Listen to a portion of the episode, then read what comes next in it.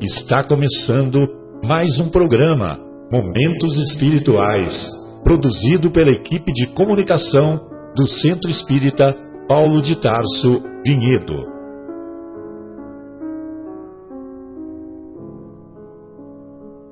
Se guardas contigo o estigma do sofrimento, indagando pela solução dos velhos problemas do ser e da dor, se percebes a nuvem que prenuncia a tormenta e o vórtice traiçoeiro das ondas em que navegas, vem conosco, estudemos a rota de nossa multimilenar romagem no tempo, para sentirmos o calor da flama de nosso próprio espírito a palpitar e morredouro na eternidade e acendendo o lume da esperança. Perseveremos juntos em exaltação de alegria que Deus, o Pai de infinita bondade, nos traçou a divina destinação para além das estrelas.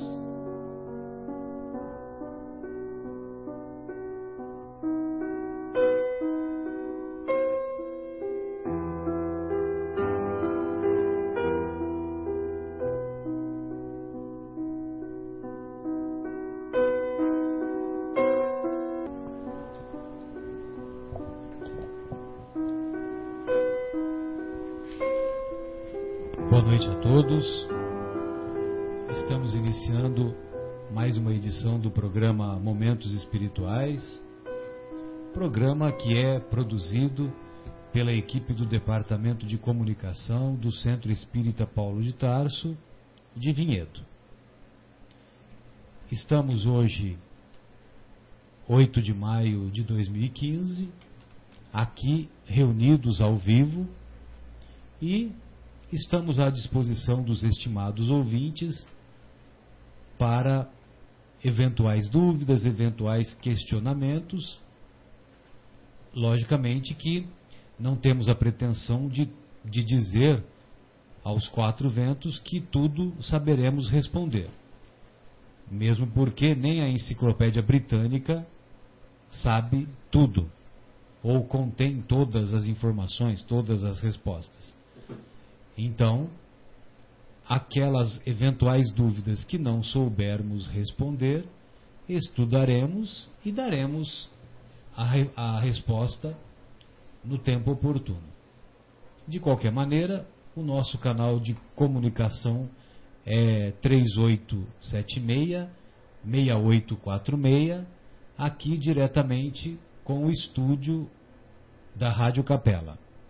Ou então através do e-mail é, vinhedo CEPT. cept.vinhedo arroba gmail.com cept.vinhedo arroba gmail.com Estamos acompanhados do nosso querido Marcos, do nosso querido Fábio, da nossa querida Sônia e do nosso Guilherme, também não menos querido e, acrescentamos, infatigável.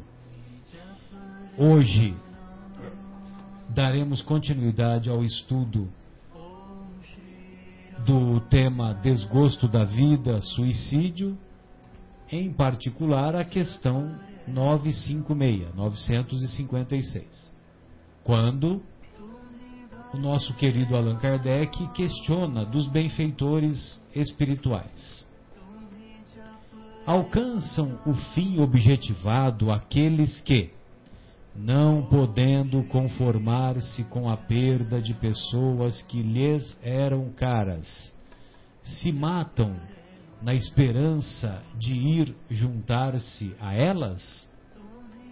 Ou seja, alguns programas atrás até relatamos o caso de uma mãe cujo filho era portador de uma doença incurável e percebendo que o fim, que o termo da existência daquele filho estava se aproximando, a mãe lhe prometeu que juntar-se-ia a ele logo que ele desencarnasse. As pessoas que estavam ao derredor pensaram que era uma força de expressão que a mãe estava usando. Não perceberam que a sua real intenção era, logo após consumada a morte do filho, ela tomou a decisão equivocada do suicídio. E então o objetivo dela, da mãe, era juntar-se ao seu filho, ir atrás, ir em companhia do seu filho. Pois bem, então o Kardec, certamente lembrando-se desta comunicação, pergunta aos benfeitores se as pessoas que se suicidam com esse objetivo, se elas alcançam é, esse, se elas alcançam esse objetivo de juntar-se às pessoas que antecederam o antecederam a sua passagem para a vida espiritual. Aí os benfeitores espirituais respondem: muito diferente do que esperam é o resultado que colhem. Em vez de se reunirem ao que era objeto de suas afeições, dele se afastam por mais longo tempo, pois não é possível que Deus recompense um ato de covardia e o insulto que lhe fazem com o duvidarem da sua providência. Pagarão esse instante de loucura com sofrimentos maiores do que os que pensaram abreviar e não terão para compensá-los a satisfação que esperavam. Então vejam vocês, estimados ouvintes, que o objetivo de se juntar aquelas pessoas, aqueles entes queridos nossos, através da decisão equivocada do suicídio, o objetivo não é alcançado. Muito longe disso. Muito longe disso. A distância, ao invés de se encurtar, a distância aumenta porque demonstra da parte daquele que se suicidou com esse fim, demonstra que não teve submissão, que não teve resignação à vontade de Deus, não demonstrou, ou melhor, demonstrou inconformismo com aquela situação aflitiva, não percebendo que a morte prematura daquele ente querido tinha um fim, um fim maior que o desespero não pôde alcançar. O desespero daquele que se suicidou, evidentemente. Então nós percebemos que quando nós demonstramos inconformismo diante dessas situações aflitivas, nós estamos acumulando mais sofrimento para nós mesmos.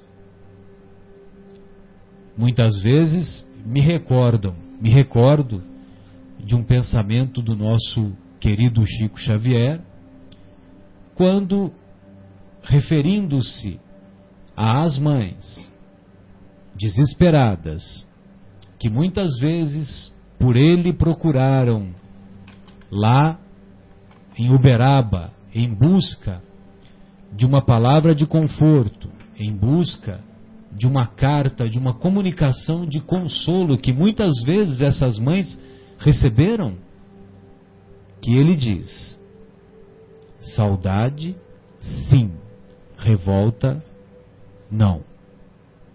Saudade é justo, é lícito que venhamos a sentir. Agora, revolta, inconformismo já não é já não caracteriza de nossa parte uma decisão amadurecida, uma decisão que vai de encontro às leis do nosso Pai.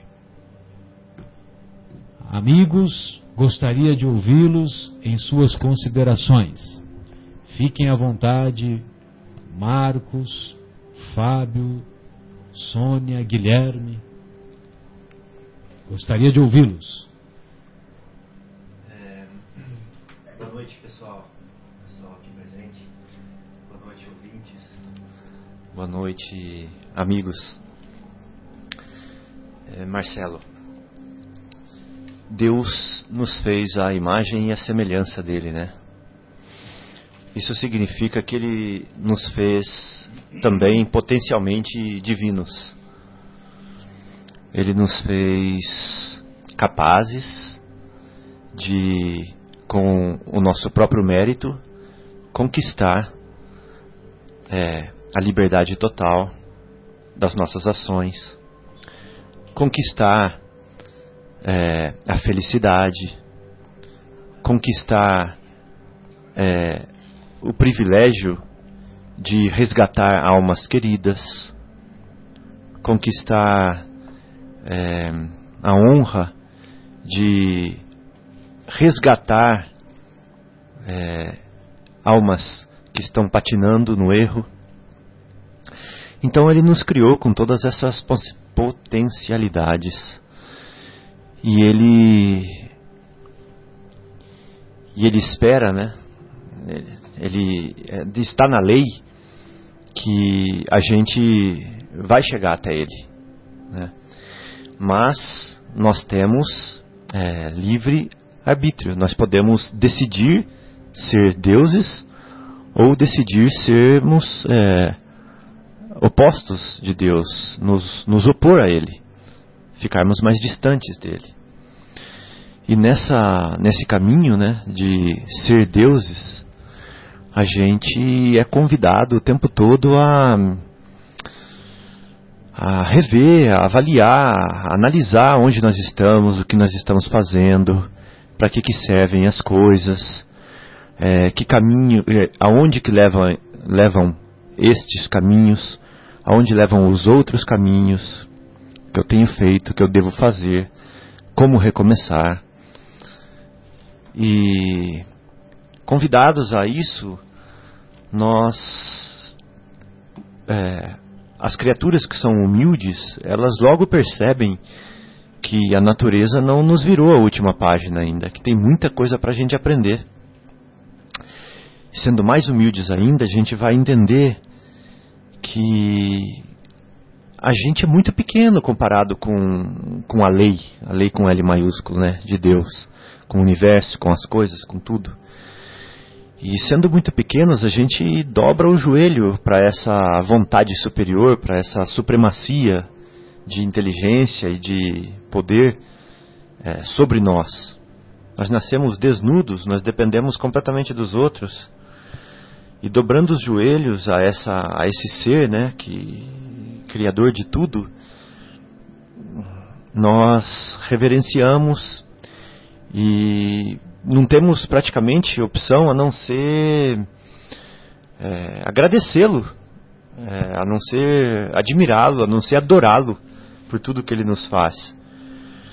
E esse sentimento né, de gratidão, de humildade, nos afasta desse sentimento de querer é, negar a oportunidade de, de aprender, de viver, de resgatar, de ajudar. Né? Então, é, essa minha fala é um convite para que a gente seja mais observador da natureza, que a gente seja mais humilde, que a gente seja mais sensível à brisa que toca o nosso rosto, né? a, as a, a, variedade de cores né, que, que, que, nós temos na natureza, os tons de verde, a sinfonia dos animais, dos pássaros. acho que é para a gente se sensibilizar mais e acreditar do fundo do nosso coração que existe uma ordem por trás de tudo isso, que existe um propósito, que existe um amor, esse amor supremo que está tomando conta de tudo e que mandou inclusive é, um ser iluminadíssimo, o qual é o que a gente concebe, consegue conceber de mais evoluído para nos servir de modelo. E aí a gente se entrega, né, e deixa ele tomar conta do leme da embarcação e, e a gente se afasta desses pensamentos de tirar-nos a vida, de rebelarmos contra Deus, de queremos a solução do nosso próprio modo e acho que é só um é só uma consideração é um, um alento, né, para as pessoas é, para as pessoas refletirem, né, ruminarem, pensarem se, se afastarem né? é, desse sentimento de desistir da vida, né, de tirar o gesso. Perfeito. Marcos, gostaria de ouvi-lo, fique à vontade. Boa noite, queridos amigos aqui presentes, boa noite, ouvintes. Fábio, muito bonito tudo o que você disse, eu acho que eu entendi o que você quis colocar. Porque, remetendo à pergunta, na medida em que a pessoa é, quis se unir a uma outra que foi embora, né? E tirou a própria vida, que é o que nos diz a questão, ela está um pouquinho, digamos assim, não aceitando a, a, a, a magnitude divina e, e, não aceitando que, que, que existe sempre um plano para todas as coisas. Né? Então ela está se rebelando contra isso e tentando traçar com as próprias mãos o destino. Né? Ou seja, ah, é, me foi tirado esse ente querido, então agora eu vou tentar me encontrar com ele tirando a própria vida. Né? É óbvio que uma pessoa que toma uma atitude dessa com essa intenção, muito lhe será é, é, muito lhe será poupada de sofrimento porque ela está na ignorância, né? Então, é, o nível de consciência desse ato é um nível de consciência baixo, né?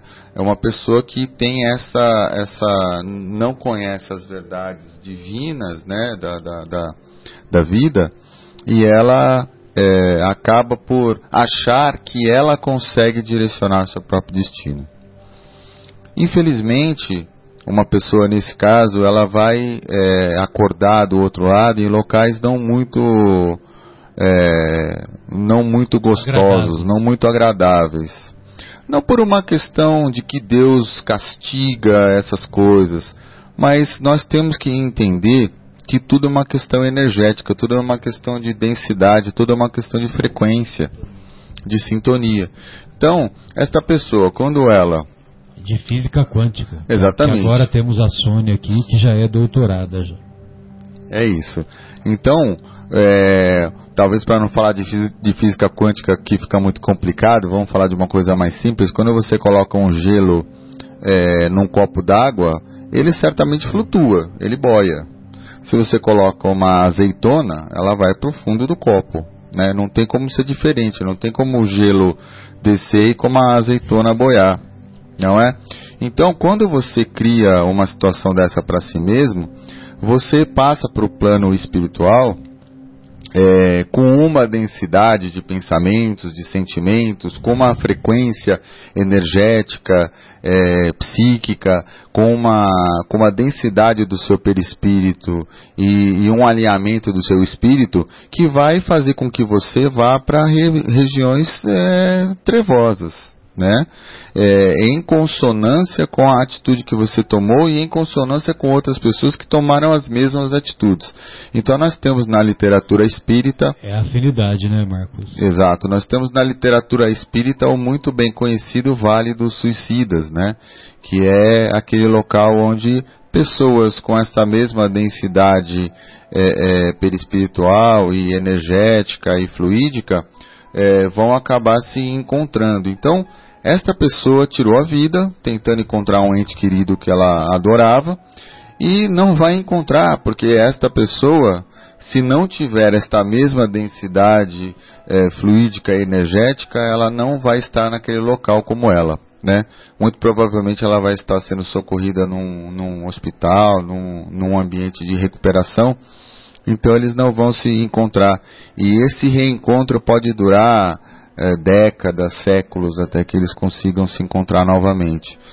Então, infelizmente, Marcelo, é, nessa passagem tão, tão triste de pessoas que, que, que tomam a, é, a, própria vida tentando encontrar outras, não vão encontrar, primeiro, e segundo, como, como o Fábio falou, se rebelam contra o desejo divino, contra a, a, a, magnitude divina, né? Que tudo sabe, que tudo vê, que tudo sabe é, que é bom para nós e, e, acaba tentando fazer um destino com as próprias mãos e infelizmente não chega no, num bom resultado.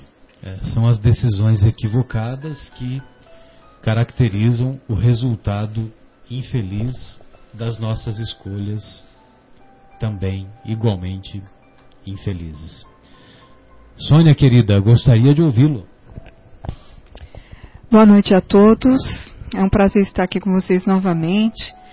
É um assunto polêmico, mas vale a pena porque é esclarecimento também, né? Que nós estamos aqui é, trabalhando para ter o um entendimento do quanto é importante a vida. Todas as religiões todas as religiões, em qualquer lugar do mundo, é contra o suicida. Todas as religiões falam que nós vamos contra, contra Deus, contra a sua criação, contra a lei divina. Todas as religiões em qualquer lugar do mundo. Mas por que que as pessoas se suicidam? O primeiro nome que vem à cabeça é o desgosto, né?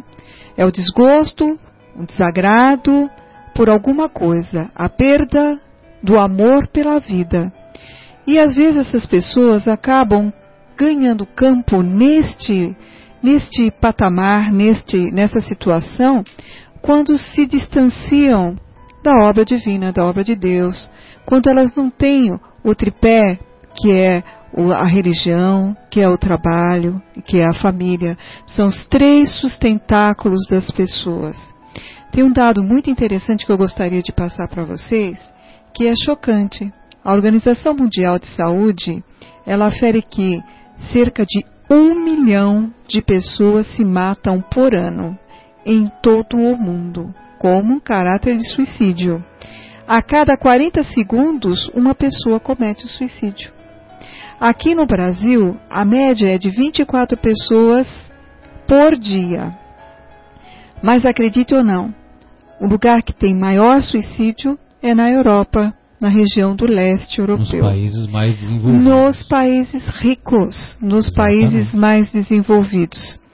Então eles enumeram vários processos e eles colocam, colocam aqui distúrbios emocionais, distúrbios psicossociais, eh, exclusão da dependência química, desesperanças, traumas emocionais, tudo isso acaba sendo uh, um dos motivos que leva.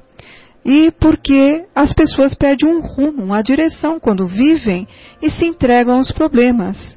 Não questionam. Né? Por exemplo, no caso da nossa amiga que, que, que atravessou é, o plano espiritual atrás do filho, eu poderia ter perguntado: será que eu consigo alcançar até lá? Meu filho, se eu, se eu uh, uh, ir atrás uh, pela minha morte, se eu combinar a morte, ela não, ela foi cega. Cega achando que iria achar o caminho, como movida, se conhecesse. Movida pelo desespero. Movida pelo, pelo desespero. Né? E aí é que vai de encontro a, um interessante... Estimulada talvez pelos, pelos espíritos menos felizes que a assediavam. Acho que tudo pesa, é por isso que cada né? caso tem um atenuante, Sem né? Dúvida.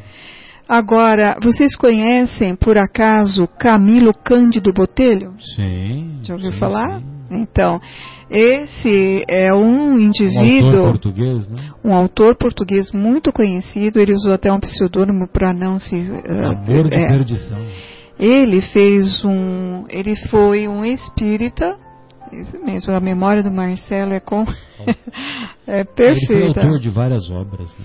E uma delas, Marcelo, Memórias de um suicídio, de um então, suicida, então, que foi já é, já é pela médium Justamente, a médium foi a Ione, Ivone, Ivone, Ivone do, do, Amaral Pereira, Isso. né? Ela acabou, cujo autor espírito foi o próprio Camilo Cândido Boteiro contando, narrando é, o desfecho dele, porque ele se suicidou em 1890 com um tiro dado na têmpora direita. Exato. E aí ele descreve passo a passo. Nós podemos supor muita coisa, mas quando um espírito vem e nos relata isso, porque ele foi Uh, o autor da, da, situação, ele contar a experiência dele não deixa dúvidas, né? De Sim, quanto é errado esse caminho. Porque o processo, por seja qual caminho que a pessoa tomou sempre vai se parar em, no Vale dos Suicidas, que é o caminho por atração desta força que o Marcos explicou, que é a, a força de sintonia e vibração. Todos que estão na, na, sintonia e vibração do suicida, que é negativo, que é uma, uma depressiva, que é pesada, melancólica, envolvida de tristeza, desesperança, é essa atração sintonia né? vai uma atração. É lei da física, lei da ação e reação. Eles são atraídos para esse vale onde todos cominam. Você imagina esse vale por ano sendo povoado por um milhão de pessoas? Então nós temos que refletir o entendimento, a elucidação está sendo vinda, tá, vem das, das religiões diversas que nós temos, vem do espiritismo que é uma comunicação mais direta com o plano espiritual, mostrando que o caminho não é esse, é um caminho errado. E a mensagem que fica é que nós tomemos consciência do tripé, nós temos que ter um valor na vida e esse valor vem através da religião, da família que nós temos e vem do trabalho que, que edifica a pessoa. Sem né? dúvida. Obrigado, Sônia.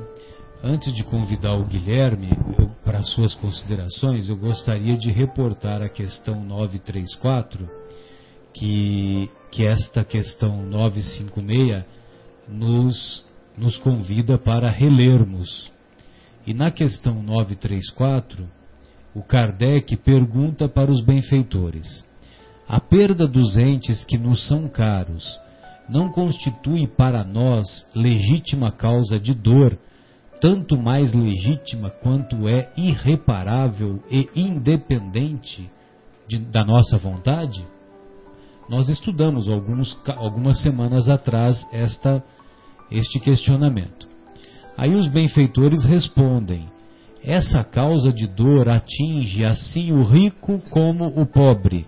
É uma prova ou uma expiação e constitui lei para todos. Tendes, porém, uma consolação, que a Sônia estava lembrando aqui no final da exposição dela.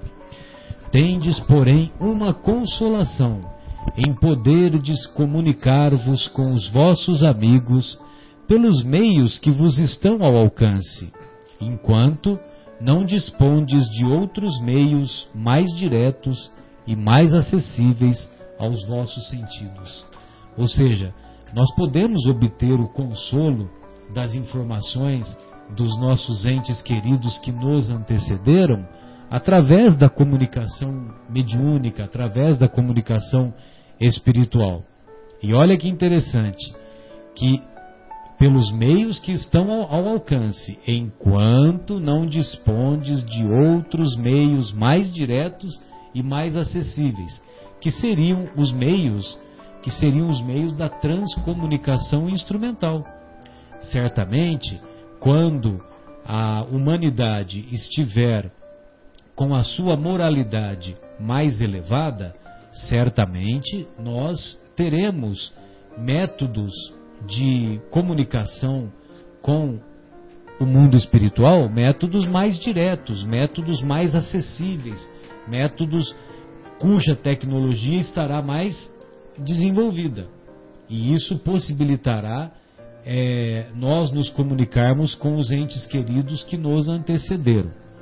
Mas ainda estamos longe disso, porque se hoje um aparelho for desenvolvido para que se estabeleça tal comunicação, certamente haverá um comércio muito grande, haverá tipo assim, é, converse com a sua mãe pagando um milhão de reais, né, pelo preço simplesinho de um milhão de reais um, minu um minuto.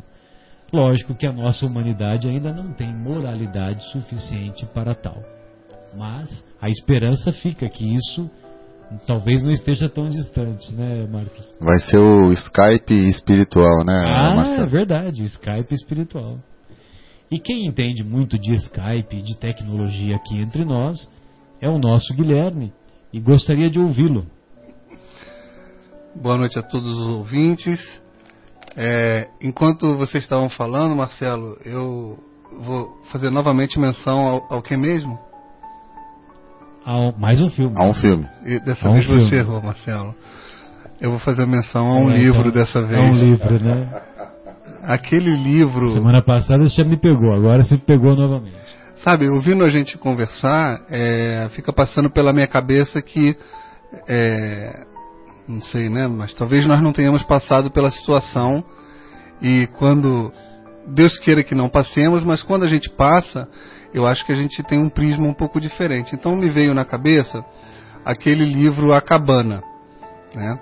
Onde o personagem principal vai para um acampamento com a filhinha de seis anos e ela desaparece e não aparece nunca mais, mas numa cabana é, vazia encontra encontra a roupa dela, se não me engano, deixando um pouco a entender que ela foi violentada e depois assassinada. E eu fico me colocando no lugar dessa desse pai e eu vejo muito facilmente passar pela minha cabeça a o pensamento de eventualmente tirar a minha vida para encontrar com a minha filha, na tentativa de ir atrás da minha filha. É claro que quando a gente começa a estudar a doutrina e a gente sabe que isso não aconteceria caso, é, no meu caso, eu cometesse o suicídio, a gente então tem que sair por alguma outra porta que não seja o suicídio, né? coloca o pé no freio, né? coloca o pé no freio. Aliás, esse pai no livro não se matou, né? Ele ficou desgostoso da vida e tudo mais. E depois de três anos e meio ele recebe um, um bilhete supostamente de Deus e o livro se desenrola daí. Não vou contar mais detalhes porque pode ter gente é, que queira é, ler o livro e não vai ser interessante contar o final. E é um convite para, para lê-lo, né? É um convite para lê-lo e assim é um livro que é, vendeu mais de 18 milhões de cópias e é um, além de um best-seller, realmente provoca muita reflexão na gente. Justamente por esse, por esse motivo, porque quem tem uma perda dessa e não se suicida, na sua grande maioria não vai receber um bilhete de Deus para fazer algum tipo de viagem ou de reflexão. A pessoa vai ter que entrar nessa viagem sozinho, sem convite nenhum, e trilhar esse caminho de desgosto, de sofrer, de passar por isso, porque provavelmente isso foi escolhido por ela mesma antes de encarnar no seu plano encarnatório. Então, eu só queria falar isso, que eu fico imaginando os nossos ouvintes, às vezes querendo desligar o rádio, né? Tem uma frase que é atribuída ao John Lennon, não sei se é dele ou não, mas que diz que a, a ignorância é uma bênção, né? Então, assim, quanto menos a gente sabe nesse sentido, por exemplo, e faz uma besteira dessa, tem uma, um atenuante do lado de lá, como nós sabemos. E quanto mais a gente vai estudando a doutrina, a gente sabe que, por estarmos estudando, por termos o conhecimento, como é que é a frase? A quem mais é dado, Muito será pedido. então, assim, como a gente tem o conhecimento, se a gente faz uma bobagem dessa, a nosso, nosso sofrimento muito provavelmente vai ser maior do que as pessoas que continuam na ignorância. Então era esse comentário que eu queria fazer e uma provocação e dizer que eu entendo quando a gente reflete sobre algumas pessoas que passaram por isso e eventualmente pensaram em fazer uma bobagem, que simpatizamos e entendemos, mas sabemos que não é o caminho certo. Perfeito, Guilherme. Adorei a sua analogia aí, colocando o assunto, o tema com ah, relacionado com um livro que se tornou best-seller e, e, vem bem a calhar né, numa situação eventual é, semelhante àquilo que, que o Kardec nos convida a refletir. E quanto, e quanto ao Skype espiritual. Skype mediúnico. A gente tem no, no, no filme, no, agora sim o filme. Agora sim o filme. no filme Nosso Lar, é, a, o retrato de uma tecnologia absurdamente mais evoluída do que a nossa, né? Inclusive com determinados comunicadores, não sei, não lembro direito se era entre mundos, mas eu lembro que as pessoas podiam ver em telas, em tablets, por exemplo, orações feitas para ela no passado, como aquilo trazendo um alento, né? para a pessoa. Eu não lembro se tinha alguma comunicação com outros mundos, se aquilo era possível. De fato, eu não lembro. Mas eu lembro de uma sala cheia de uma espécie de laptops assim na, nas mesas e as pessoas se comunicando ali, né? Exatamente, se comunicando com quem estava encarnado no planeta Terra, né? Que, que o no caso, a personagem era o André Luiz. Né? Exato. No departamento da comunicação. No departamento da comunicação, exatamente. Já temos para onde ir, né? Quando daqui sairmos. É, exatamente.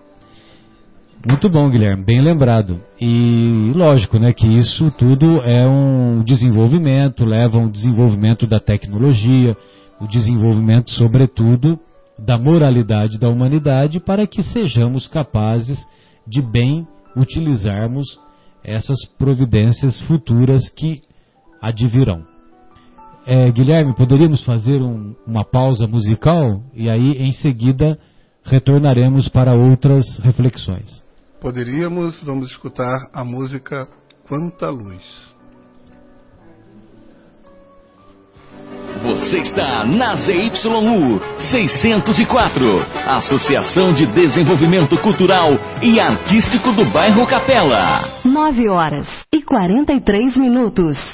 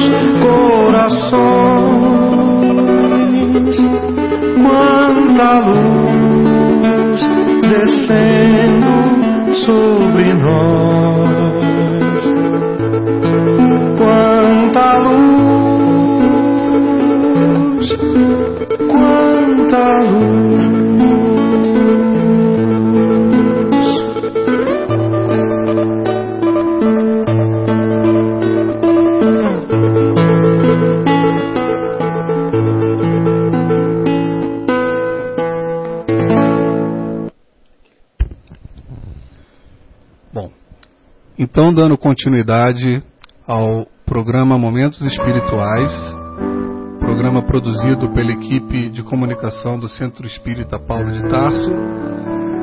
Nós, aqui no intervalo, conversávamos e a Sônia trouxe um assunto muito legal relacionado à pergunta que está contido no livro Violetas na Janela. E eu vou pedir para ela falar um pouquinho. Mas antes, Sônia, eu só queria fazer a leitura de, do e-mail do ouvinte que nos escreve, o Ângelo, aqui do bairro Capela. É, ele é jovem e ele colocou a seguinte pergunta. Quando Marcelo leu a pergunta 934 a respeito das comunicações que temos hoje disponível para é, conversar com os espíritos, ele menciona o que alguns jovens costumam fazer com aquele nome a brincadeira do copo. Isso, mal ou bem, é uma maneira de se comunicar com alguns espíritos. Então ele pede para a gente também falar a respeito dessa, dessa questão. Ângelo, obrigado aí pela sua participação. Vamos lá, Sônia. Então, Guilherme, a boa notícia é que quem já teve oportunidade de ler o livro Violetas na Janela, que é, já tem mais de 2 milhões de exemplares vendido, é um livro recorde de, assim, de, de, de, de vendas. E Para os padrões a, brasileiros. é, a autora foi Vera Lúcia Marinzec de Carvalho, ditado pelo espírito Patrícia. E só para dar um resumo, né, um resuminho rápido desse livro, a Patrícia ela desencarnou jovem, deixando uma mãezinha aqui, né?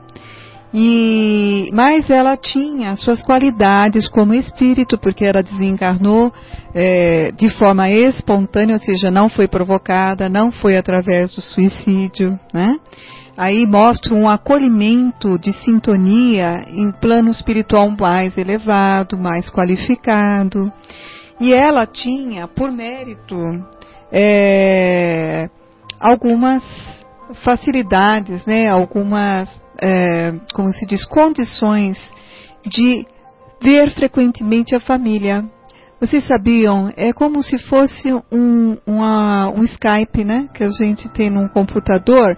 Hoje a gente sabe que isso existe porque a gente pode falar com qualquer um que esteja do outro lado do continente, pode estar em qualquer lugar do mundo. Você com Skype fala simultaneamente através de imagens. De onde que vêm essas ideias, hein, Marcos? Todas as ideias que estão chegando aqui ao planeta vêm de algum espaço, vêm de algum lugar. Isso só pode ser do plano espiritual, não é? Platão já dizia, né, que, que antes das coisas existirem no, no, mundo, no mundo físico, elas já existem no mundo das ideias. Então, e a O nossa. André Luiz confirma isso no livro Os Mensageiros. É, o André Luiz está passando lá e ele vê um quadro e fala assim: Nossa, que quadro lindo, eu já vi, eu, eu o vi na Terra, esse aqui é uma cópia dele? Aí o instrutor, o Aniceto, fala assim: Não, senhor, o que você viu na Terra é uma cópia desse daqui. É, é verdade, as ideias partem de um ponto de origem. E hoje nós temos uma condição de ter maior entendimento sobre isso. E a Patrícia, Guilherme, ela quando ela queria, ela podia ver a mãe dela. Então é muito fácil eles estarem mais próximos de nós, saber notícia de nós, do que nós ainda para com o plano espiritual. Mas nós estamos chegando lá. Hoje nós temos um entendimento, uma compreensão, entendemos que não existe o fantástico e nem o fenomenal, e vai existir com certeza, é, segundo a espiritualidade nos fala, aparelhos que vão fazer com que nós conseguimos né, transcomunicar com os nossos entes queridos. E aí, com certeza, o nosso sofrimento vai minimizar. Quem sabe os nossos filhos ou os nossos netos vão chegar a esse, a esse, a essa espécie de situação. É, querida, eu diria para você que esses aparelhos já existem, só que ainda essas pesquisas estão numa, numa fase rudimentar, numa fase inicial.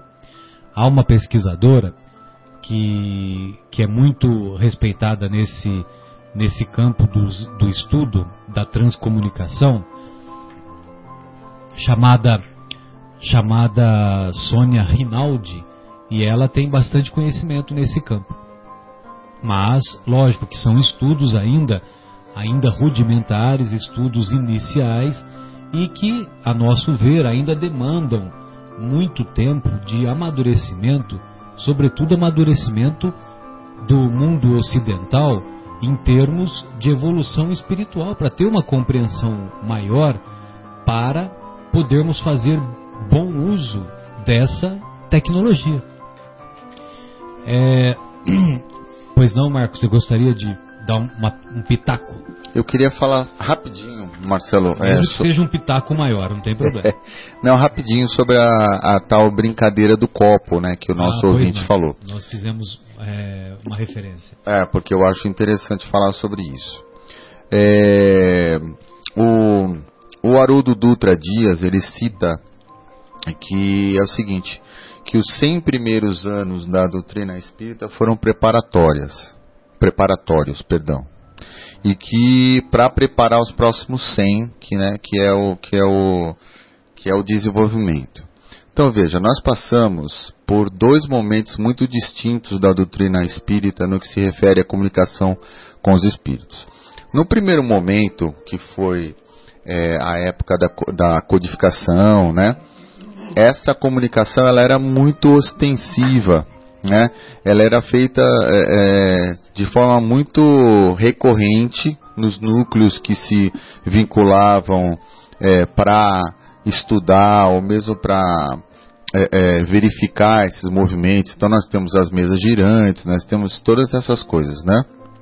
Então, o, os espíritos se utilizaram dessa ferramenta de comunicação de forma muito ostensiva para que a doutrina espírita fosse difundida, eh, codificada e difundida.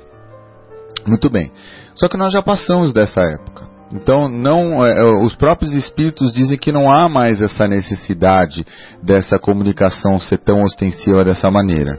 Né? Nós temos os livros espíritas, sim, codificados por médiums é, especializados, nós temos as mensagens recebidas nos centros espíritas, mas não há tanta difusão como existia na época de Allan Kardec. Muito bem.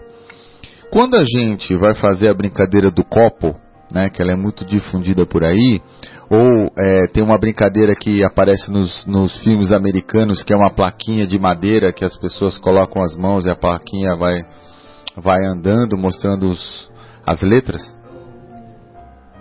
De Ouija, que chama, né? É, eu, eu, eu acredito em você, Guilherme, porque é, eu não. Vende eu não... até no Mercado Livre. Ah, é? é? Olha só, então. Então, quando, quando nós nos utilizamos. Guilherme sempre surpreendendo.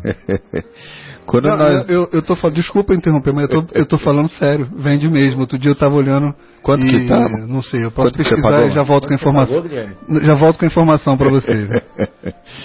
então, quando nós nos utilizamos de uma ferramenta como essa, vejam, qual tipo de espírito será que está disponível para conversar com um bando de jovens, com dois ou três ou cinco jovens? né?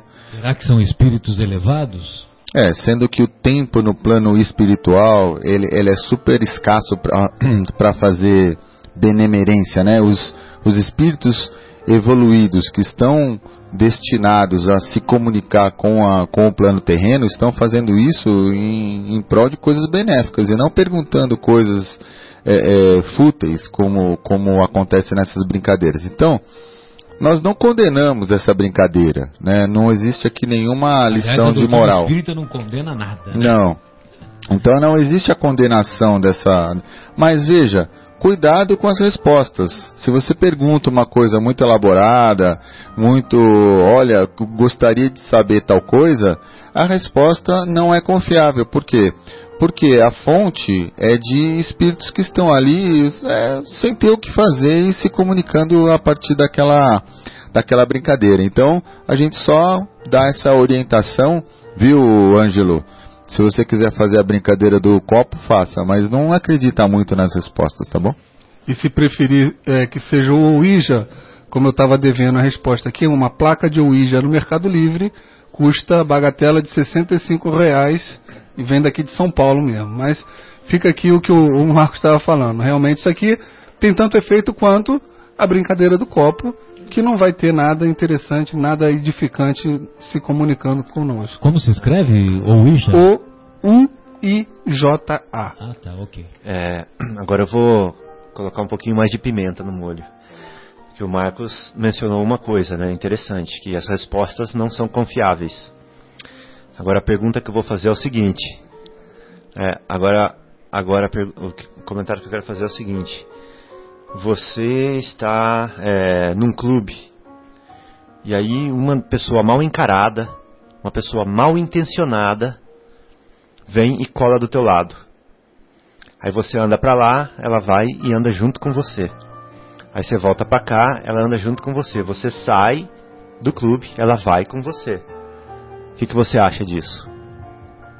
Então, quando a gente está é, abrindo as portas para esse nível de espíritos na nossa vida, nós estamos chamando essas companhias é, que não têm o que fazer e que estão interessadas em divertir-se às suas custas e em ficarem te acompanhando. É isso que nós queremos para nós? E podem dar respostas mal intencionadas, então, né, Fábio? É, isso até é, é, é o menos pior. Ficar com a gente é, nos, nos influenciando, eu acho que é mais grave ainda. É, nós falamos de jogos para tentar é, atrever, né? Se atrever a conversar com o plano espiritual sem nenhuma estruturação. Mas, sem o tabuleiro de jogos, nós somos assediados o tempo todo. A nossa cabeça é que nem um tabuleiro para eles.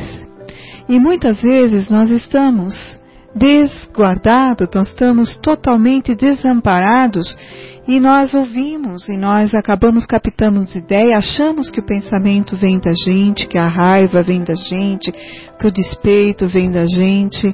E se a gente for parar oh, eu não estava pensando em nada, por que, que eu estou com raiva? Mas eu estava tão bem com a vida, por que, que eu estou triste? Nossa, mas eu acordei tão bem, eu fui para o trabalho, por que, que eu estou assim, com ansiedade? Nós somos muitas vezes manipulados pelo plano espiritual, mais do que a gente possa imaginar. Está inclusive no livro dos Espíritos, na questão 456 ou 459, agora não me lembro. Então, e é a verdade é que nós somos manipulados mais do que nós podemos imaginar. Por isso que Jesus deixou um instrumento muito potente para nós fazermos o nosso campo de força de proteção ele deixou uma mensagem em duas palavras: orai e vigiai. E o que, que significa isso? Vigiar os pensamentos constantemente para ver se isso pensamento vem, provém de nós ou provém das inspirações negativas. E, no entanto, quantos espíritos, quantas pessoas se suicidam através dessas intuições desse jogo de, men de mensagens telepáticas do espírito mal intencionado pela nossa invigilância. E quando a gente não ora, a gente abaixa o escudo. Nós acabamos deixando que as frequências negativas permeiem o nosso cérebro o tempo todo. E aí vem essa confusão de ideias que desequilibram o ser e que propicia os desgostos, muitas vezes a agressão. Depois que tudo ocorre, como diz por aí, abaixa a poeira, a gente fala, nossa, mas eu nem sei por que, que aquilo aconteceu. Eu não pensava, eu não estava em mim. Eu fiquei cego pelo ódio. E isso não deixa de ser um jogo do plano espiritual. Então nós temos que usar mais essa mensagem de Jesus Vigiai e orai, orai e vigiai o tempo todo para ver se os pensamentos procedem mesmo dos nossos corações, do nosso espírito. É, querida, trata-se de uma, uma lei cósmica e se o governador planetário, o ser mais importante que habitou entre nós, se ele nos recomendou isso, logicamente que é uma imprudência, é uma Trata-se de uma imprudência, trata-se de uma imaturidade no nosso comportamento, se nós assim não é, não procedermos ou não é, estarmos atentos com, com esse comportamento. Ô, Marcelo, posso? Pois não. É, eu tava, eu fui pesquisar a respeito de um e achou outro.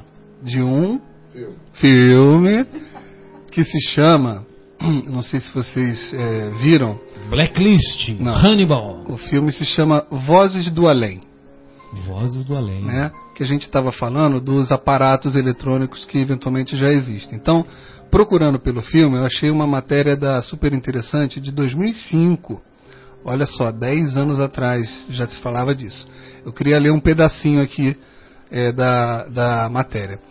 Durante 20 anos, Constantine Haldiv gravou 72 mil vozes em fitas magnéticas. Não, ele não trabalhava num estúdio ou numa produtora de áudio. Dizem que os sons registrados por esse psicólogo e filósofo vinham do além. Ele era especialista em EVP, abrevi- abreviatura em inglês para Fenômeno da Voz Eletrônica uma das principais manifestações da transcomunicação instrumental. E por aí vai. Febre na década de 70, o EVP voltou recentemente das trevas graças ao filme Vozes do Além. Ele conta a história de um arquiteto, vivido por Michael Keaton, que começa a receber declarações de sua afinada esposa em gravações caseiras. No início ele é cético quanto à autenticidade das vozes, mas aos poucos fica obcecado com a ideia de conversar com a amada que partiu. Nos anos 20, o americano Thomas Edison, mesmo que inventou a lâmpada elétrica, previu que, um dia, o homem seria capaz de construir uma máquina para falar com os mortos. Ele nem chegou perto de patentear tal equipamento, mas despertou o interesse de cientistas e religiosos, principalmente os ligados ao espiritismo. Ao espiritismo. Nas décadas de 30 e 50 ganhou força a tese de que os espíritos poderiam enviar mensagens por meio de rádios, vitrolas e outros equipamentos eletrônicos. Vitrola. Vitrola. E olha, é, Sonata. É isso mesmo. não é só esse americano, não. A Sônia Rinaldi, ela fala ah, como estão as pesquisas da, TC, da TCI e nos apresentam, né? Nos apresenta os que perderam seus filhos e puderam reconhecer a voz deles em dezenas de gravações. Pode ajudar no avanço da pesquisa sobre o mundo espiritual. Então nós temos também eh, uma brasileira que ela está bem eh, eh, assim imbuída nessa transcomunicação instrumental, novos contatos e, e isso está crescendo. E você vê que é interessante quando uma verdade ela tem que participar do planeta, ela surge em vários focos, vários países. E não para não ficar somente dependente de uma única só pessoa. E isso é, está sendo difundido em vários lugares. Isso é ah, um acaso, o, Fábio? Ou, a- ou você acha que é uma combinação de fatos? É só um acaso da situação? O que, que vocês É acham? o controle uni- universal do ensino dos espíritos. Que nós vamos encontrar esse, esse pensamento lá na introdução de O Evangelho segundo o Espiritismo. Então, quando uma ideia ganha corpo, ela ganha corpo em todos os pontos do globo. Foi o que aconteceu na época que Kardec codificou a doutrina, quando inúmeros centros espíritas, não só da Europa, mas como de diversos pontos do globo, eh, apresentavam ah, o- os fenômenos espíritas que foram ah, citados pelo Marcos anteriormente.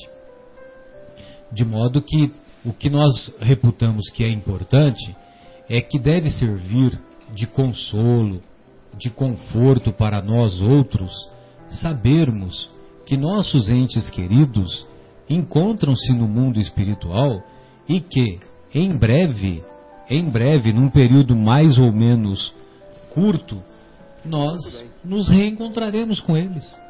E que, se houver a permissão dos benfeitores espirituais, nós poderemos sim nos comunicarmos com eles. Agora, lógico que toda essa história da tecnologia ainda vai avançar. E insistimos mais uma vez que, para que haja uma popularidade desse método ou dessa tecnologia, nós, a humanidade, melhor dizendo, ainda precisa avançar em moralidade. Pois não, Marcos? Então, Marcelo, nós falamos no, no intervalo que essa comunicação entre o encarnado e o desencarnado, ele depende de muitos fatores, né? Não basta a gente querer.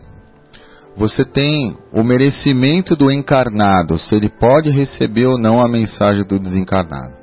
Você tem o merecimento do desencarnado para ver se ele pode ou não falar com o encarnado.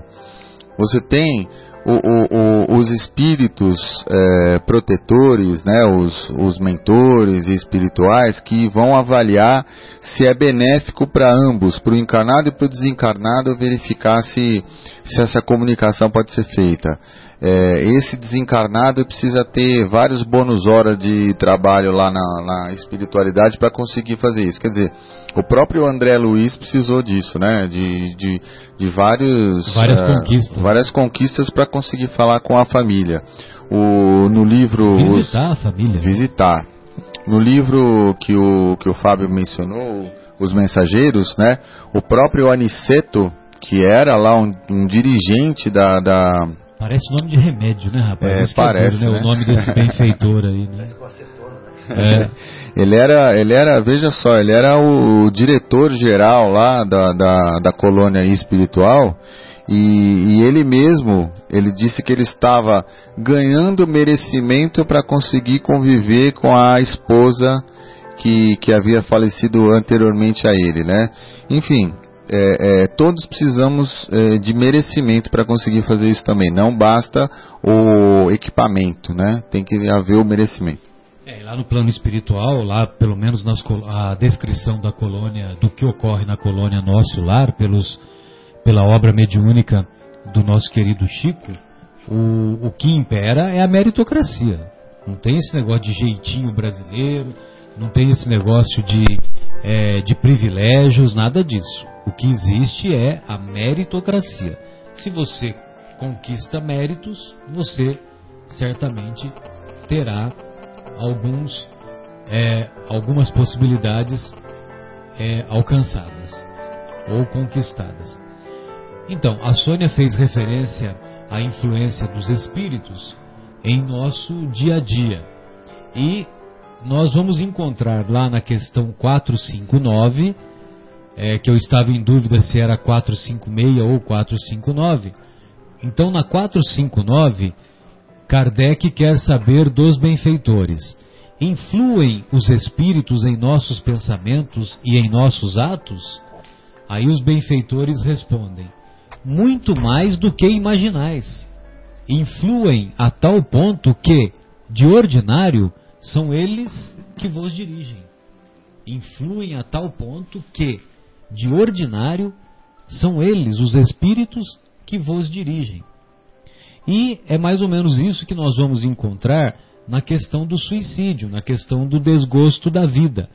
Pois, se nós nos encontramos num quadro depressivo, num quadro de lamentação, de inconformismo, e nos sintonizamos com entidades espirituais é, muitas vezes equivocadas e essas entidades, às vezes, reconhecem em, no, em nós inimigos do passado ou é, querem de alguma forma nos prejudicar, essas entidades espirituais podem sim é, exercer uma influência negativa, ah, nos induzindo, nos induzindo ao suicídio.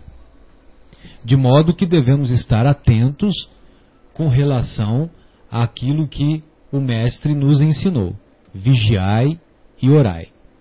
E na questão 4, 957, dando continuidade ao estudo aqui da, da questão do, do, do suicídio, é, pois não, Guilherme? O Guilherme gostaria de fazer alguma consideração? Fique, fique à vontade, Guilherme. Eu, eu, eu ia sugerir da gente fazer uma, uma pausa musical antes ah, de, pois não, pois de ir para ela. E eu me lembro que a gente escutou há pouco tempo um podcast com a entrevista do, do Divaldo. Nosso querido Divaldo, que, que né? podcast né? maravilhoso. Que né? coisa, né? E ele, ele Não pode ser, né? E ele do Portal. Ser. É. Do Portal Ser, do, do Haroldo. E ele contando que quando ganhou, ou conseguiu comprar, na verdade, pela primeira vez o livro dos Espíritos, que ele leu e voltou para o amigo que tinha dado para ele, e o amigo falou assim: então agora você lê de novo. E ele leu de novo. Não, na verdade foi o Viana de Carvalho Espírito. O Viana de Carvalho foi... Espírito é que falou: olha, você lê, leia. leia.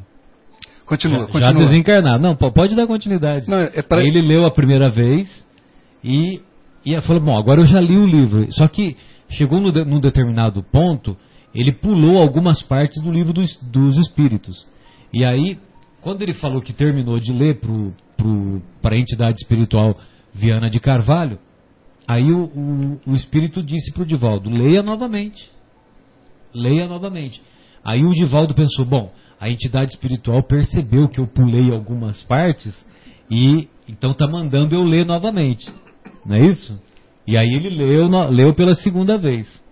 Aí depois que ele leu pela segunda vez, o Viana de Carvalho falou: Bom, agora você vai estudar o livro dos Espíritos. Divaldo, se você tiver uma existência de 100 anos e se ao longo dos 100 anos você ler o livro dos Espíritos, estudar o livro dos Espíritos, cada pergunta, cada item que você ler ou estudar, você vai é, ter uma outra noção, ter uma noção mais completa, mais ampla e essa, e essa noção de cada pergunta, de cada estudo, ela vai se ampliando de maneira ilimitada. É mais ou menos isso, né, que ele é, falou. Não, não é mais ou menos isso, Marcelo. É, é irritantemente exatamente isso. E São as manifestações dos amigos, viu, queridos ouvintes. se para o Marcelo, que tem essa facilidade é, de memória, ele ainda está estudando, é, o ponto que eu queria fazer era exatamente esse. A gente vai, e cada vez mais que a gente vai se influindo no estudo da doutrina, a gente vai descobrindo algumas coisas. Hoje, por exemplo, a gente está falando. Sobre o suicídio e qual é o tema principal? Comunicação. Né? Isso, né? e, e, quando, a, quando a Sônia falou da psicofonia, que eu vim pesquisar aqui, da. da, da como que chama? Sônia? Sônia Rinaldi. Sônia Rinaldi. Então isso tem um nome, chama transcomunicação instrumental. Instrumental, a Sônia fez referência. Né? É. Nesse mesmo podcast que eu estava me referindo, o Divaldo falou que uma vez fizeram uma pergunta para ele sobre física quântica que ele não soube responder. Marcelo, por favor, me corrija, que provavelmente não vou ser tão fidedigno como você. Mas que ao chegar depois em casa, conversando com o Viana de Carvalho. O Viana de Carvalho, ele falou: Poxa, mas então você vai na pergunta 520. 500. Gente, eu juro por Deus, vocês tinham que estar aqui vendo. Não tem um livro dos espíritos na frente do Marcelo. Deve ter alguns espíritos atrás dele soprando isso daí. Mas o. É, bom, isso para colocar que lá no livro dos espíritos se inversa sobre é, física quântica.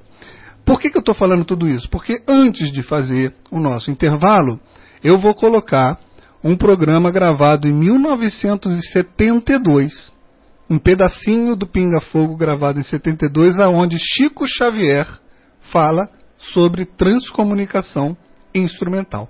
Vamos ouvir.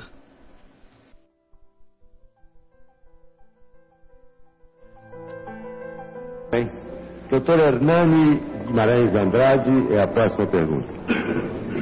Chico Xavier.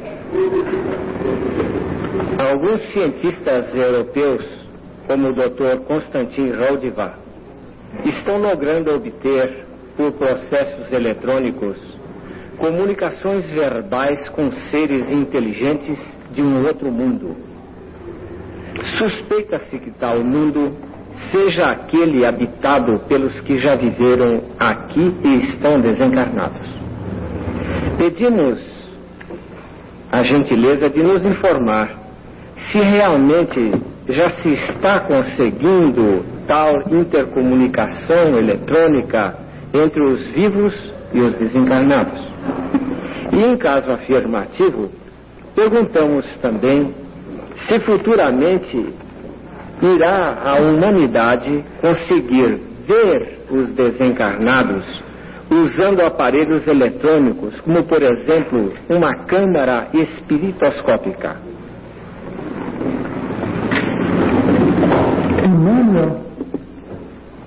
Sempre nos informa que cabe a nós todos formular os mais ardentes votos para que a ciência no mundo atinja essa realização.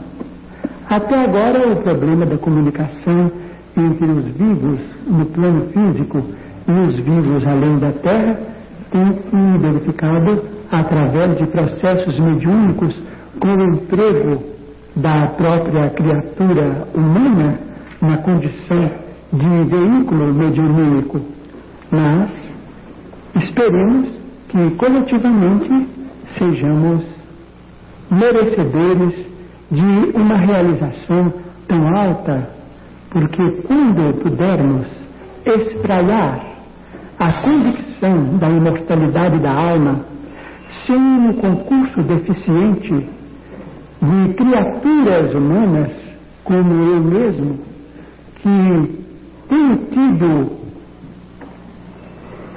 a tarefa de entrar em comunicação com amigos desencarnados absolutamente com um profundo demérito de minha parte, quando nós chegarmos a essa condição de conquistarmos esse processo de comunicação com fatores da ciência, naturalmente que a sobrevivência do espírito trará um novo sentido à civilização cristã no mundo, compreendendo-se que o nosso Divino Mestre nos deu a lição da imortalidade com a sua própria ressurreição.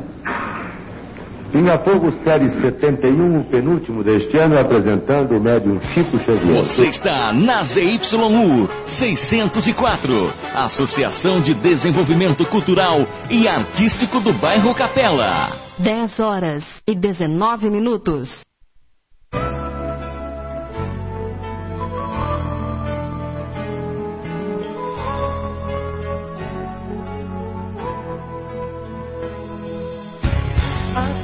Tempo que eu deixei você. Fui chorando de saudade. Mesmo hoje não me conformei. Pode crer, eu viajei contra a vontade.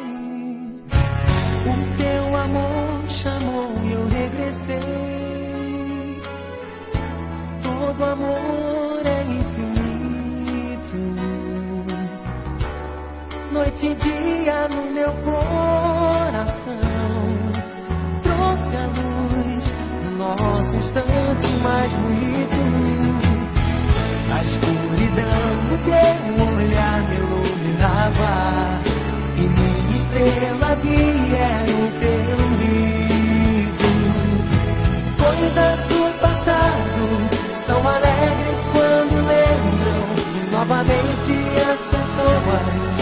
se amam. Em cada solidão eu desejava um reencontro com teu corpo abrigo. A minha adorada, viajei tantos espaços pra você caber assim no meu abraço. Amo.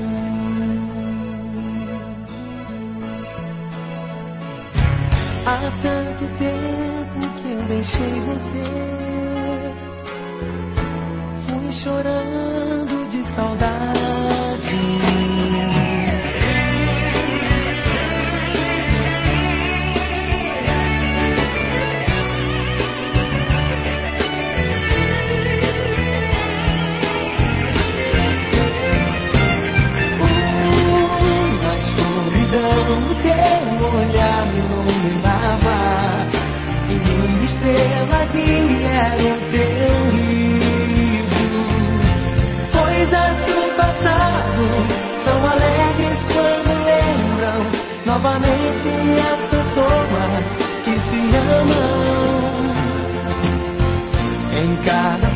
Solidão vencida eu desejava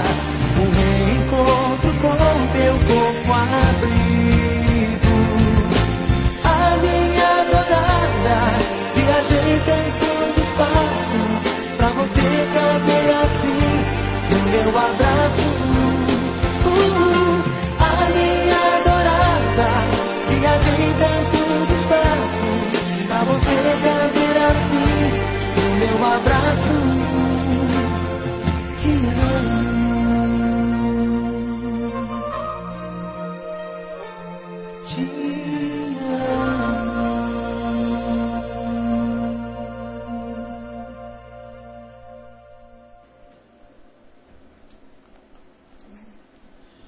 Retornamos então com o programa Momentos Espirituais.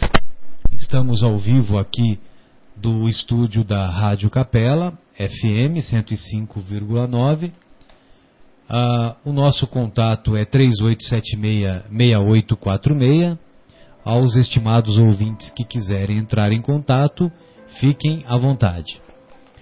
Estamos dando continuidade ao estudo do desgosto da vida suicídio e agora temos um último questionamento que o Kardec faz, dizendo quais são, em geral, as consequências do suicídio em relação ao estado do espírito. Aí os benfeitores respondem: muito, muito diversas são as consequências do suicídio. Não há penas determinadas, e em todos os casos correspondem sempre às causas que o produziram. Existem, porém, uma consequência. Existe, porém, uma consequência a que o suicida não pode escapar: o desapontamento, a decepção. Mas a sorte não é a mesma para todos. Depende das circunstâncias. Alguns espiam, sofrem a falta imediatamente. Outros sofrem em nova existência, que será pior do que aquela cujo curso interromperam. Agora temos um comentário do nosso querido Kardec. A observação realmente mostra que os efeitos do suicídio não são sempre os mesmos. Alguns suicídios há, porém, comuns a todos os casos de morte violenta e que são a consequência da interrupção brusca da vida. Há, primeiro, a persistência mais prolongada e tenaz do laço que une o espírito ao corpo, por estar quase sempre esse laço na plenitude da sua força no momento em que é partido. Ao passo que no caso de morte natural, ele se enfraquece gradualmente e muitas vezes se desfaz antes que a vida se haja extinguido completamente. As consequências desse estado de coisas são o prolongamento da perturbação que se segue à morte e da ilusão em que, durante mais ou menos tempo, o espírito se conserva de que ainda pertence ao número dos vivos. Nós temos relato de pessoas que se suicidaram e que permaneceram, o espírito permaneceu ligado ao corpo, e o espírito relata que sentia a presença dos vermes corroendo o seu, o seu corpo em putrefação, em desfazimento, em decomposição, e, e o espírito estava lá, vinculado ao corpo, preso ao corpo. E isso se deu por meses sem fim. A afinidade que permanece entre o espírito e o corpo produz, em alguns suicidas, uma espécie de repercussão do estado do corpo no espírito, que, assim, a seu mau grado, sente os efeitos da decomposição, donde lhe resulta uma sensação cheia de angústias e de horror, estado esse que pode perdurar pelo tempo que devia durar a vida que sofreu interrupção. Vejam vocês, se uma pessoa estava prevista para ter uma vida de 70 anos e ela interrompe com 35, seriam 35 anos de sofrimento dessa maneira. Não é geral este efeito, felizmente. Mas em nenhum caso o suicida fica isento, das, fica livre das consequências da sua falta de coragem. E cedo ou tarde, expia, sofre, de um modo ou de outro, a culpa, a responsabilidade em que incorreu. Assim é que certos espíritos, que foram muito infelizes na Terra, disseram ter se suicidado na existência precedente e submetido voluntariamente a novas provas, para tentarem suportá-las com mais resignação. Em alguns, verifica-se uma espécie de ligação à matéria, de que inutilmente procuram desembaraçar-se, a fim de voarem para mundos melhores, cujo acesso, porém, se lhes conserva interdito. A maior parte deles sofre o pesar de haver feito uma coisa inútil, pois que só decepções, só desapontamentos, só frustrações encontram. A religião, a moral, todas as filosofias condenam o suicídio como contrário à lei da natureza. Todas nos dizem, em princípio, que ninguém tem o direito de abreviar voluntariamente a vida. Entretanto, por que não se tem esse direito? Por que não é livre o homem de pôr termo aos seus sofrimentos?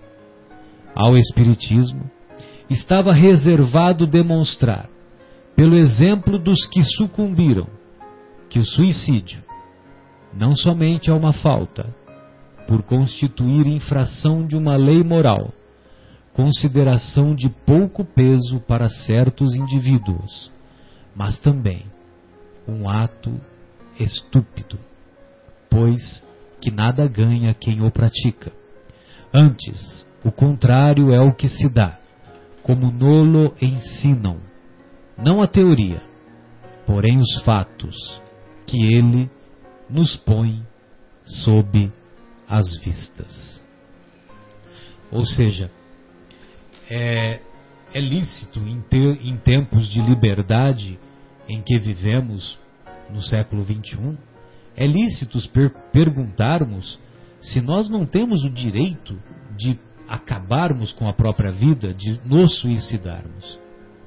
Mas o nosso Kardec deixa claro que cabia ao Espiritismo demonstrar, pelos relatos que encontramos na literatura espírita, nas comunicações mediúnicas, do que ocorre com os nossos irmãos que abreviaram a vida na terra, utilizando-se deste infortúnio.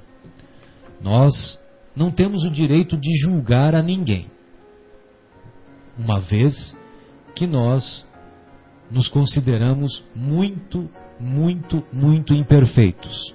Agora há pouco ouvimos o nosso querido Chico Xavier considerando-se uma pessoa imperfeita. Ele, que dedicou toda a sua existência, não somente à causa espírita, não somente à mediunidade, não somente a ser leal à doutrina espírita, mas principalmente dedicou toda a sua vida à prática da caridade, à visita aos infelizes, à diminuição da dor dos irmãos que se encontravam em situação material lastimável e que ele, tantas vezes, contribuiu para diminuir esse sofrimento. Então, se ele, Chico, se considera imperfeito, nós ainda mais nos consideramos. Portanto, não temos condições morais de, de analisar o porquê que as pessoas se suicidam. Mas nós temos o conhecimento da doutrina espírita que nos relata o infortúnio, a infelicidade que esses irmãos se encontram na vida espiritual. E só esse relato já deve servir de um alerta para que nós nos esforcemos para não nos desviarmos da nossa caminhada e demonstrarmos coragem, demonstra, demonstrarmos fé, resignação, submissão à vontade de Deus quando estivermos em situações em que precisemos dar este testemunho de coragem. Amigos, gostaria de ouvi-los. Fiquem à vontade. Queria dar um, um exemplo figurado aqui para ajudar as pessoas a entenderem o que nós acabamos de ler.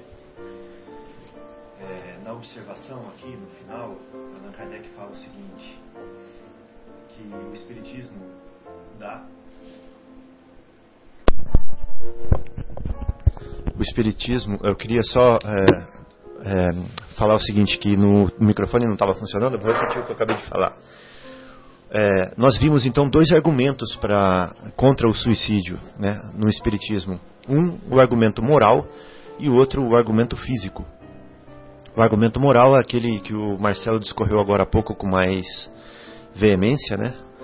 mostrando das consequências da atmosfera sentimental e da atmosfera emocional e da psíquica da pessoa quando está do lado de lá, não compensando o ato do suicídio.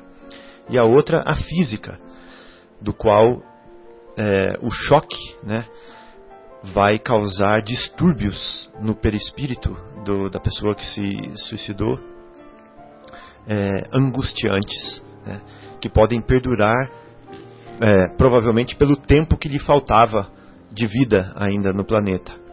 Eu queria usar o exemplo do seguinte: a criancinha, ela tem o dentezinho de leite dela que se forma, né, que, que cresce e que dura um certo tempo até que ele vai naturalmente amolecendo devagarzinho, vai amolecendo bem devagarzinho, e quando chega a hora dele cair, ele cai quase que naturalmente, né?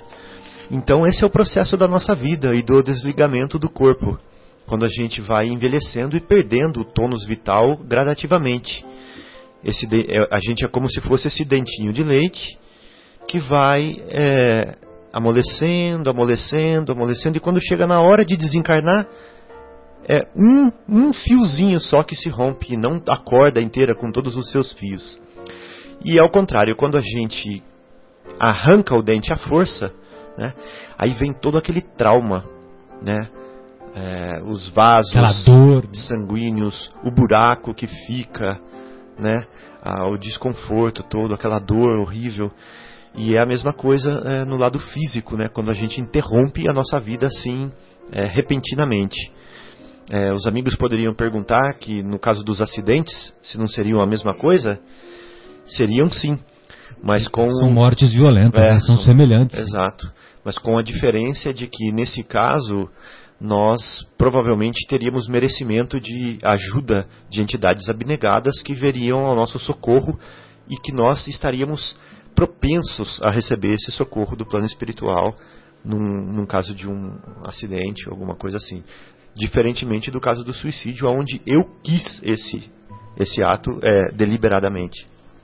Mas quando o suicida, lá no mundo espiritual, se encontra amadurecido, se encontra em condição favorável, ele também vai reconhecer, Fábio e companheiros, ele também vai reconhecer que a ajuda nunca lhe faltou que a assistência dos benfeitores espirituais, invisível para ele, apesar de todo, toda a dor, toda a situação infeliz em que ele se encontra, a assistência nunca lhe faltou.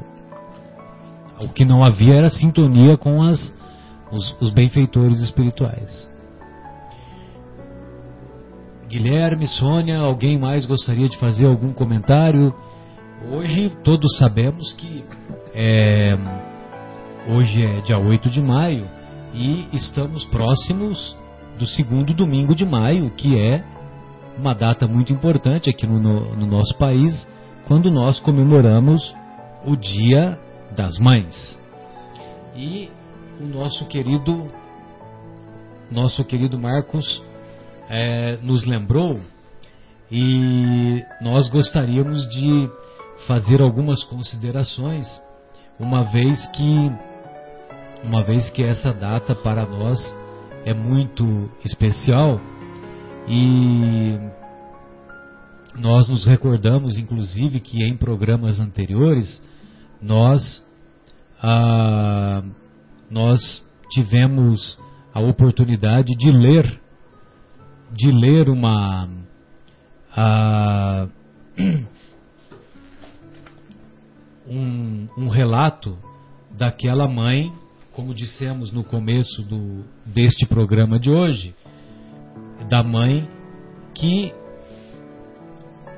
devido à morte do filho, em jovem ainda, ela não teve forças, não teve resistência moral e acabou ah, se suicidando em seguida em busca de se encontrar com ele no mundo espiritual. E qual não foi a decepção para ela, que não só não se encontrou com ele, como também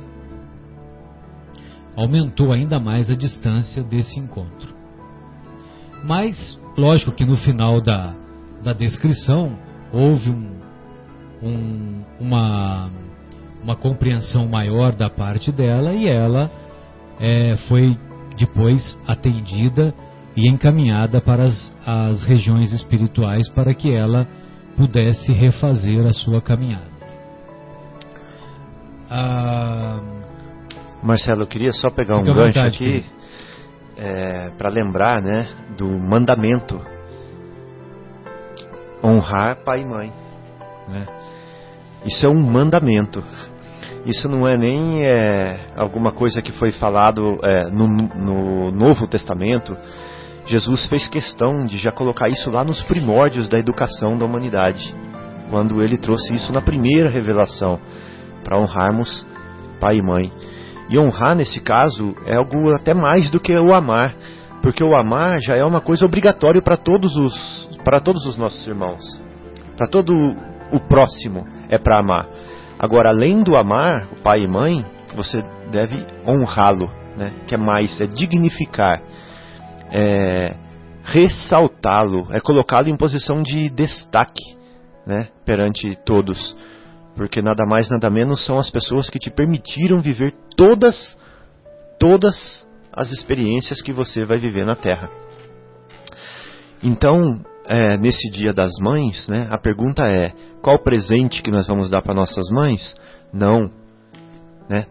é, e sim se nós vamos estar presentes ou não, e sim se nós vamos é, participar, se nós vamos é, contribuir para a felicidade deles, dela, né, nesse caso, com os pequenos nadas da vida, como por exemplo um sorvete no parque, como por exemplo uma um cachorro quente juntos, ou por exemplo andar de mão dada, por exemplo um abraço, uma massagem no pé, qualquer coisa, né? Então esse aqui é a importância dessa nossa reflexão aqui para o Dia das Mães. Perfeito. E como você fez essa referência, tem dois relatos aqui que eu gostaria de compartilhar com vocês. O primeiro é, é começa assim: Mãe, Senta aqui, me ouve um pouco. É o título. Mãe, para um pouco, dois minutinhos só. Mesmo porque mãe não para nunca. Sei que a ideia de parar não existe para você, mas eu tô pedindo. Baixa frequência, senta no sofá. Alguém cuida de todo o resto, vai por mim. Eu sei que não importa quantos anos passem, você tem a eterna sensação de que é responsável por tudo pela sua vida, pela minha, pela dos que nos cercam, pelo seu trabalho, pelo meu trabalho, por tudo, inclusive o que está absolutamente fora do seu alcance. Sei que não adianta eu te dizer que sou adulto. Sei que você nunca vai aceitar a ideia de que já não está mais no comando. Pois é, mãe. Mas o fato é que me flagrei adulto. Não só por causa do trabalho, das responsabilidades e cobranças, me percebi adulto num certo dia perdido no passado. Dia em que engoli o choro para que você não visse. O dia em que disse em que estava tudo bem quando, quando o peito estava cheio de fantasmas. O dia em que esperei você virar as costas para poder desmoronar. Por quê? Porque eu sabia que de um jeito ou de outro as coisas se ajeitariam. E não ia ser através das suas mãos. Então, por que te preocupar? Por que te angustiar mais do que você já se angustia por conta própria? Mãe, eu parei de depender da tua barriga, parei de depender do teu peito, parei de depender das mamadeiras quentinhas, da ajuda no banho, parei de depender da tua carona. Mas você nunca parou de se preocupar. Talvez se preocupe ainda mais agora, porque sabe que o voo é cada vez mais alto. Você se lembra das centenas de vezes em que gritei: Eu quero a minha mãe quando era criança? Na verdade, eu não queria, eu precisava.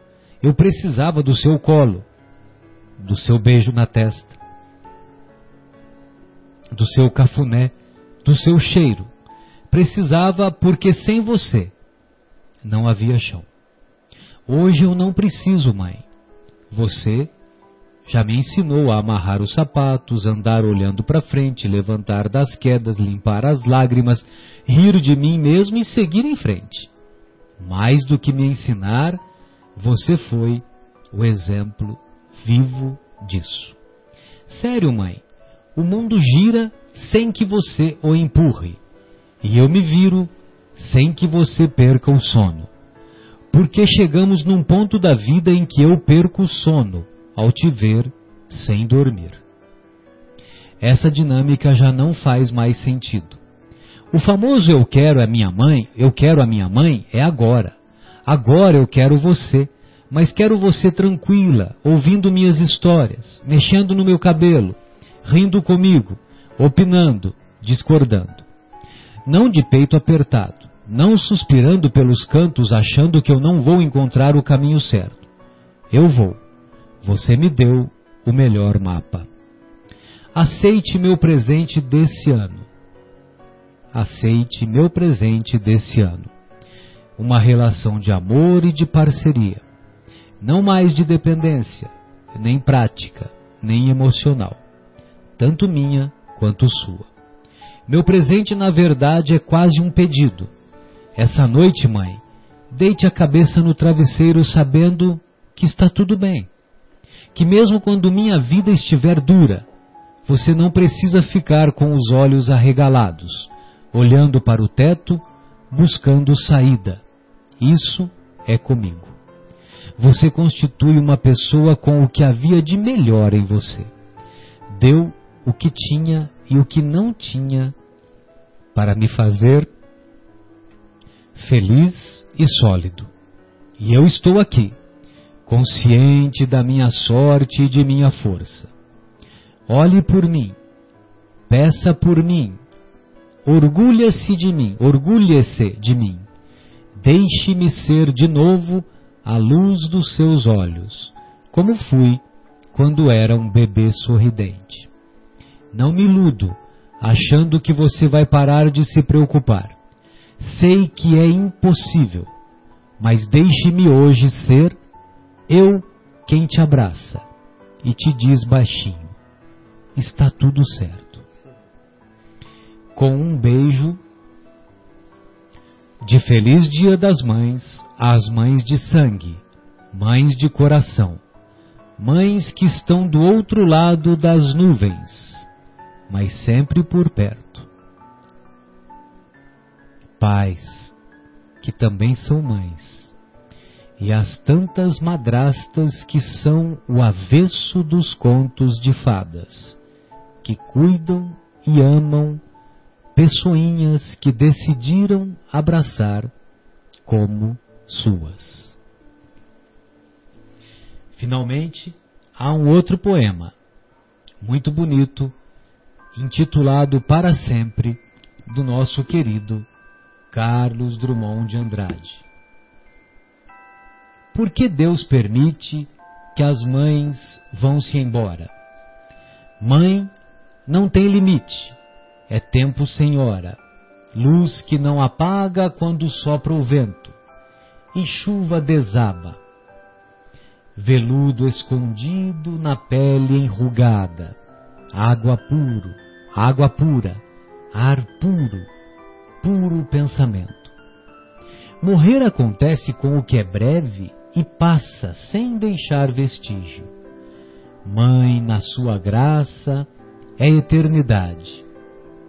Por que Deus se lembra mistério profundo de tirá-la um dia.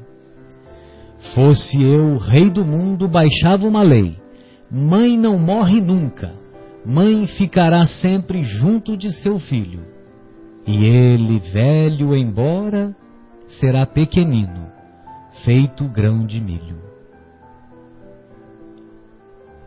Então, esses eram os textos que nós gostaríamos de compartilhar com os estimados ouvintes e aproveitamos para é, nos despedirmos tendo a esperança e a convicção de que o, os temas que aqui foram discutidos possam ser úteis para aqueles que conosco sintonizaram.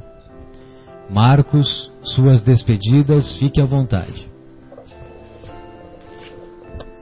Queridos ouvintes, queremos desejar é, um Dia das Mães muito especial a todas as mães, a todos os filhos. E se por um acaso você não mais está como nesse poema, último é, falado pelo Marcelo. Para sempre. É, para sempre, do, do Carlos Drummond de Andrade. Isso. Se você não está mais com sua mãe, tenha certeza absoluta, absoluta, de que ela está amparada, né, no local onde ela é, deveria estar, na santa misericórdia de Deus.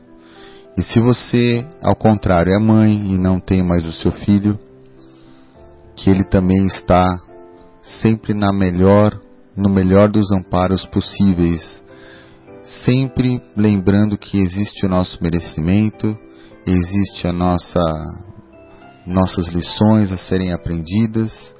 Então, é, Deus é todo misericordioso, todo bondade e Ele sabe o que nós necessitamos.